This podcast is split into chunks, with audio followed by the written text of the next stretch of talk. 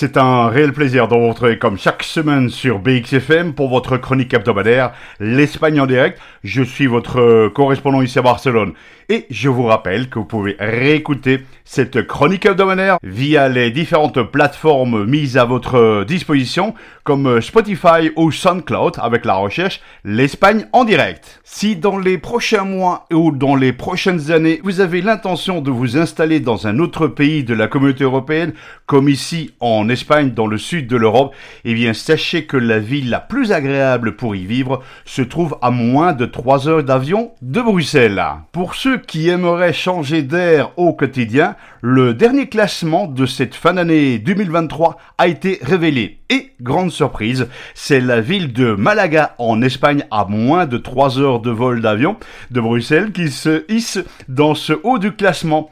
La ville de Malaga n'est pas seulement en tête de la liste globale, elle s'est également classée numéro 1 pour la convivialité, la vie quotidienne et également son climat privilégié sur la Méditerranée. La ville de Malaga arrive également en première place dans les sous-catégories de travail et notamment pour le loisir et l'équilibre de travail et de la vie personnelle.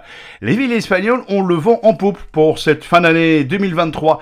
Sachez qu'il y a également des villes comme Alicante, Valence, Madrid et Barcelone, d'où je réalise cette chronique hebdomadaire, qui se trouve dans le top 15 de ce dernier classement. Par contre, les États-Unis font aussi pas le figure et n'arrivent même pas à se glisser dans le top 20 dans les villes du monde où il faut vivre au quotidien. Une ville comme New York dégringole même de la 16e à la 39e place de ce classement, notamment pour le coût de la vie qui est exorbitant. Et d'après ce classement où ils font bon vivre au quotidien, sachez que les pires villes pour s'expatrier, on y trouve quelques surprises comme Séoul, Paris, Rome ou encore Berlin. Toutes ces capitales à la renommée internationale mais très chères qui ne font pas forcément le bonheur de la vie quotidienne.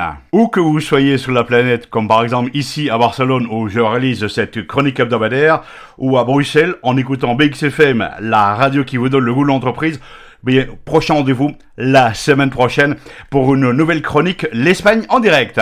Hasta la semana que viene.